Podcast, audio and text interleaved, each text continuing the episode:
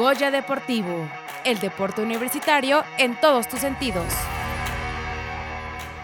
Vamos a hablar de un tema muy importante el día de hoy, porque de acuerdo con la Organización Mundial de la Salud, la depresión es un trastorno de salud mental común.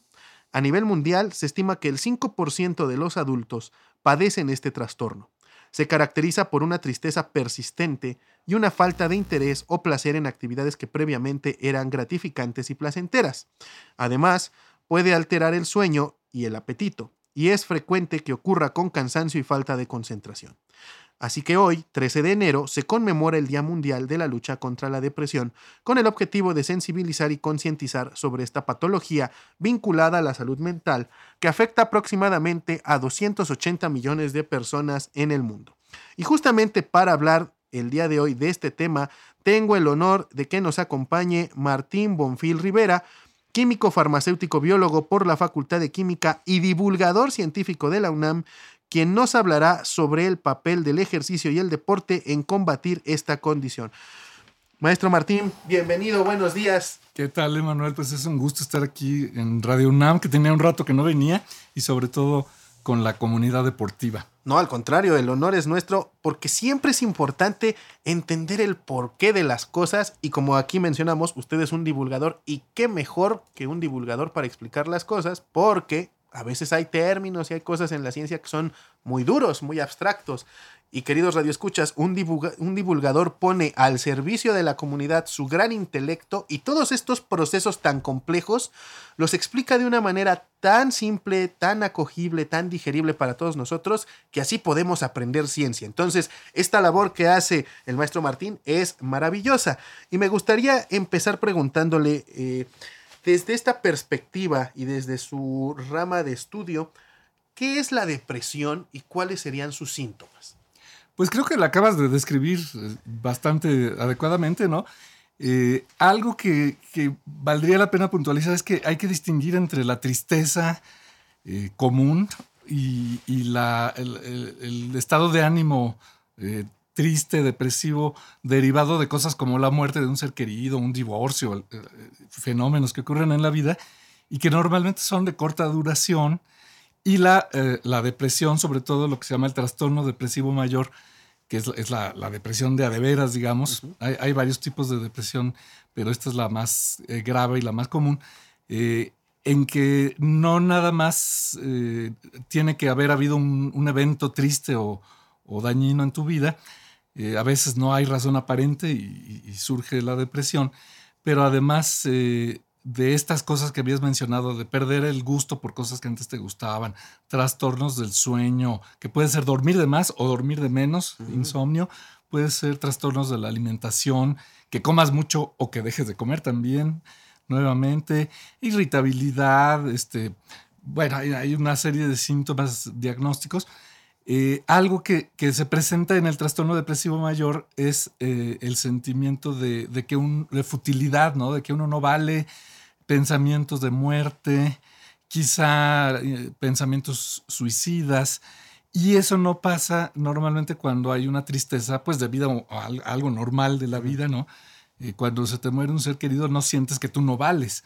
Y aunque hay personas que pueden llegar incluso a tener el deseo de morir para estar con su ser querido, algo así, no es algo eh, que, perdure, sino que surge por momentos.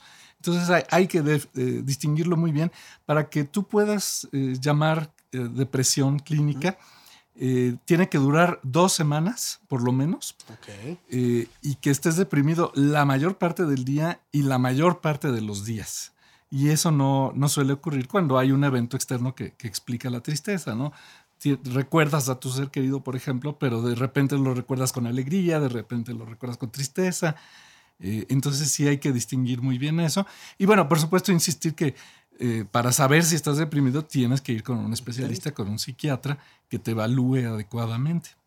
Por ejemplo, en este aspecto ya a nivel eh, bioquímico, fisiológico, ¿qué marcadores o a través de qué pruebas podríamos saber que hay un problema de depresión o trastorno? Pues sería muy bonito que hubiera, pruebas clínicas. Fíjate que yo como químico farmacobiólogo me encantaría que te pudieran sacar una muestra de sangre y, diagnosticarte, pero no existe tal. Sí sabemos que hay una base bioquímica, neurológica de la depresión que tiene que ver con los niveles de neurotransmisores, especialmente dopamina y algunos otros, pero esos no los puedes medir, o sea, no te puedes medir una, meter una aguja en el cerebro y ver los niveles. Entonces la manera de, de, saber eso es básicamente clínica, es decir, el especialista te hace una serie de preguntas, te escucha, quizá algunas pequeñas pruebas este, de reacciones, eh, de reflejos, etcétera. Y, a raíz de todo eso se puede llegar al diagnóstico. Entonces, el, manual de diagnóstico de enfermedades mentales, el DSM-5, eh, te da una serie de criterios, algunos de los cuales ya mencionamos, y tú tienes que cumplir un número de esos, digamos, cuatro o cinco, no, no recuerdo exactamente, para que se te pueda eh, diagnosticar como depresión. Ok, y por ejemplo, una vez que ya se tiene diagnosticada esta depresión, qué herramientas, no solamente metodológicas, por decirlo así, tenemos, porque eh, me ha tocado vivencias cercanas de personas queridas que padecen depresión y entonces se recurre a el apoyo de algunos fármacos, que ahí es donde entraría la farmacología. Los fármacos que se prescriben para la depresión, ¿a qué ayudan a la fisiología del cerebro? Bueno, fíjate, yo también he tenido experiencia, yo soy depresivo, pero además he padecido algunas depresiones puntuales, así por causas muy claras. Y justamente como tú dices, en, caso de que sean necesarios, porque no en todos los casos es necesario, el apoyo farmacológico puede ser mucho, muy eficaz. Mucha gente tiene prejuicio contra las pastillas, ¿no? Este, sobre todo cuando tiene que ver con temas de salud mental, pero puede ser enormemente útil para, para ayudar a, a reducir los síntomas y a superar una depresión eh, a veces temporalmente, a veces, pues no sé, algunos pacientes pueden necesitarlo de por vida, pero pues un diabético necesita insulina de por vida y, eso no lo hace eh, menos, eh, una persona menos valiosa, digamos, ¿no? Entonces no tendríamos por qué tener este prejuicio contra el tratamiento farmacológico, que básicamente lo que hace es regular los niveles de, de neurotransmisores. a veces hay gente que tiene menos dopamina o menos serotonina, de la que debería o, más, ¿no? También en diversos trastornos mentales.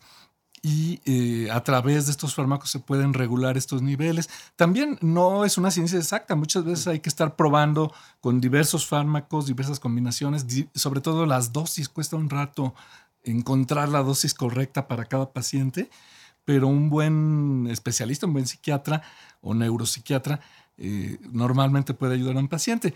Ahora, hay otros, otro tipo de cosas que pueden ayudar. Eh, la, terapia, eh, la psicoterapia puede ayudar, sobre todo la terapia cognitivo-conductual en muchos casos puede ayudar. Para la depresión el psicoanálisis no se ha visto que sea muy útil, te ayuda a entender la depresión, pero, no, tiene muchas herramientas para, para remediarla, digamos. Eh, pero incluso también pues el deporte, ¿no? el deporte es una es un arma secreta que que no se tenía claro y sobre todo no se tenía información científica de lo eficaz que puede ser para ayudar al tratamiento de la depresión y a prevenirla también. Eso es muy cierto. Retomando justamente desde el punto de primero, está muy estigmatizado el, recurrir a alguien especialista cuando es de temas de salud mental. Una vez superando ese estigma y asistiendo con alguien, viene el siguiente, que es muy difícil aceptar farma, este, medicarse, algún fármaco, si es que el especialista lo pone así.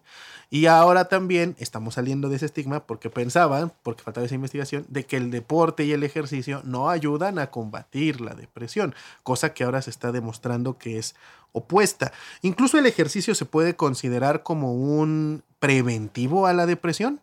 Así es se tienen estudios ya que, muestran que la gente que practica ejercicio aeróbico, hay que ah, hacer esa aclaración, tiene que ser ejercicio aeróbico para que pueda tener un impacto en, la depresión, sufren menos depresión y la gente que ya está sufriendo depresión y hace ejercicio aeróbico al menos unas dos y media horas a la semana mínimo, ¿no? Que la puedes repartir en, ratitos. Sí, la dosifica. Puede Sobre todo para personas eh, sedentarias o, de edad, digamos, como la mía o, mayor, que pues ya no, ya no puedes correr maratones, pero sí puedes hacer un poco de ejercicio y se ve que comparado con, los pacientes de depresión que, no hacen ejercicio, sí hay una, mejora eh, muy clara, ¿no? Ok, y por ejemplo, ya ahí viene mi parte de ser un metodólogo. ¿El ejercicio de fuerza en algún punto está asociado a menos depresión o es está fuera como ahorita de la gama? Pues lo que recomiendan las asociaciones médicas es, como te decía, dos, dos y media horas por lo menos de, ejercicio distribuidas a lo largo de la semana y también algo de ejercicio de fuerza como hora y media eh, de los principales grupos musculares que no sé cuáles son. Qué no, vergüenza. Se preocupe, no, no, al este, pero eh, digamos que complementarlos. Lo que pasa es que si uno creyera que nada más haciendo pesas o algo así eh, vas a, a, lograr esto, no, tiene que ser principalmente aeróbico. Y justamente esto es muy interesante porque desde el área del deporte siempre se prescribe hacer un desarrollo físico integral, donde el componente aeróbico, el componente de fuerza, de flexoelasticidad estén presentes. Y por ejemplo, en la flexoelasticidad, eh, los beneficios fisiológicos no son tan marcados, pero sí los beneficios de percepción de fatiga y recuperación son muy significativos a la hora de estirar porque se liberan sustancias claro. que a nivel mental dices, ah, sí me estoy recuperando, aunque fisiológicamente el marcador dice, no, pues tu concentración de lactato no bajó significativamente. Es muy importante que digas eso, que por cierto no me hables de elasticidad, yo tengo que trabajar eso porque ya, ya estoy entrando en la edad en que empiezas a usar zapatos sin agujetas porque te cuesta trabajo amarrarte las agujetas y eso es grave. Eh, tengo tarea. Pero eh, una parte importante eh, para hacer ejercicio, sobre todo en personas sedentarias, es la motivación. Y el hacer ejercicio también te, aparte de subirte el estado de ánimo, te, va motivando si vas viendo estos resultados. Entonces, como tú dices, combinar estos diferentes aspectos del ejercicio va a ayudar a que el paciente se motive y no abandone eh, el ejercicio que lo está beneficiando, aunque lo más importante fuera el aeróbico. Si nada más hace eso, a lo mejor se cansa, se le duele y, lo abandona. Entonces, eh, algo muy importante que, que, leí la frase, me gustó mucho algo es mejor que nada. Es, muy importante tener en cuenta que, aunque hagas poquito, eso ya te va a ayudar a tu depresión. No te tienes que sentir obligado a las dos y media horas, quizá al principio, pero empieza a hacer algo y te va a ayudar. Eh, si uno cree que o hago 2.5 horas a la semana o nada, pues entonces nada, ¿no? Eh, mucha gente lo vamos a decir así y eso es lo peor que puedes hacer. Ahora sí que no hay peor lucha que la que no se hace y cualquier ejercicio vale la pena. Claro, como usted lo dice, eso es muy importante. Y aquí digo, todos somos mexicanos, yo lo sé, y muchas veces nuestro arquetipo social es o todo o nada, o que te dicen, un, una copita de vino está demostrado que ayuda eh, a mejorar la circulación. Entonces el mexicano a veces piensa o pensamos, ah, entonces si me tomo una botella es mejor. O son del todo o nada. Si no hago, si no lo voy a hacer al 100, mejor no lo hago. Exacto. Pero como usted bien señala ahorita, es importante hacerlo porque poco o mucho, todo es benéfico y todo es importante para sumar. Y también depende de la edad. Digo, una persona ya muy mayor, pues con que camine una vuelta a su, a su manzana, pues ya es, ya es algo que lo ayuda, ¿no? No, claro, y esa, esa misma movilidad que va a tener esa persona, como bien dice, le va, a, le va a empezar a sacar esa depresión. Actualmente, ¿qué tan común o qué tan, eh, ¿cómo se llama?, extendido está que especialistas prescriban el ejercicio para combatir la depresión. Fíjate que ahí si me agarras en curva, no, no sé qué tanto lo prescriben los especialistas. En mi experiencia, sí, cuando he tenido que acudir al psiquiatra, sí me lo han mencionado, pero no, no ha sido parte de la terapia, digamos. No, me han pedido que lo haga y, y, revisado que lo esté haciendo. Me lo han mencionado y me lo menciona el médico general, ¿no? Por mi edad. Este, pero estaría bien que lo incorporaran más seguramente. ¿eh? Sí, porque digo, en la experiencia que le comentamos, que comentamos ahorita al aire, de que ambos tuvimos experiencias cercanas, o en su caso, este justamente conocí a un psicólogo y a un psiquiatra que ellos sí eh, prescriben, pero no como tal, sino ellos cuando reconocen esta oportunidad me mandan yo como especialista para que prescriba el ejercicio, pero de todos los que he llegado a conocer de ese rubro, solamente ellos dos me tocaron, que sería como el 10% de los que conozco. Entonces, por eso usted le preguntaba si más o menos qué tan extendido estará. Yo creo que los medios han hecho más labor porque ya se conoce bastante este, este hecho, ¿no? De que el ejercicio aeróbico ayuda a combatir la depresión. Pero yo creo que sí, la, comunidad eh, médica de salud mental sí debería tomarlo más en cuenta. Ok, entonces tenemos una gran tarea en la comunidad universitaria para sumarle este punto dentro del diagnóstico y dentro de la prescripción para confrontar ese diagnóstico sobre la actividad física y el ejercicio. Déjame mencionarte que, además la, ciencia donde participo aquí es en conocer las bases, ¿no? De por qué el ejercicio. Porque quizás esos, los, los que hacían deporte, pues ya lo sabían, ¿no? No sé. Pero eh, en, 1979 se descubrieron unos eh, compuestos en el cerebro que se llaman endorfinas, que ahora más o menos es una palabra que ya todo el mundo conoce, porque cuando haces ejercicio produces endorfinas. Las endorfinas son originalmente, bueno, su función original es eh, combatir el dolor, se producen un poquito para, para disminuir el dolor. Y la característica que tienen por lo que se llaman endorfinas viene de endomorfina. Son, se les llamaba morfina interna ahora se les llama endocannabinoides, es decir, compuestos similares a, los cannabinoides, los que están presentes en, cannabis, ¿no? Eh, eh, no porque se parezca a la molécula, sino que puede ocupar los mismos receptores en las neuronas y activar el mismo tipo de respuesta. Bueno, no, no exactamente la misma, pero similar. Entonces se descubrió que, aparte de esa función de dolor, pues tienen esta función ¿no? de, ayudar a prevenir o a combatir los síntomas de la depresión. Hay tres tipos de, bueno, de endorfinas y la beta es la que más particularmente se produce eh, cuando se hace ejercicio y, y, que tiene efectos sobre la depresión. Entonces es interesante ¿no? que ahora ya se conoce la base molecular. O sea que podríamos decir y usted corríjame, que el ejercicio eficientiza estos procesos de generar endorfinas y eso se vuelve como un estado protector para futuros momentos de dolor o de depresión. Así es, bueno, protector y, si ya lo tienes, pues ayuda a, combatirlo. Fíjate, yo por ejemplo, cuando murió mi mamá hace ya 12 años, lo que hizo fue al revés. Estaba haciendo ejercicio y como me deprimí dejé de hacer ejercicio. Grave error. Sí, sí pasa. Pues bueno, entonces ya estamos escuchando lo que aquí el maestro Martín nos está diciendo. ¿Cuál sería una recomendación que nos da a todos que estamos aquí escuchando respecto a este tratamiento de la depresión muy puntual?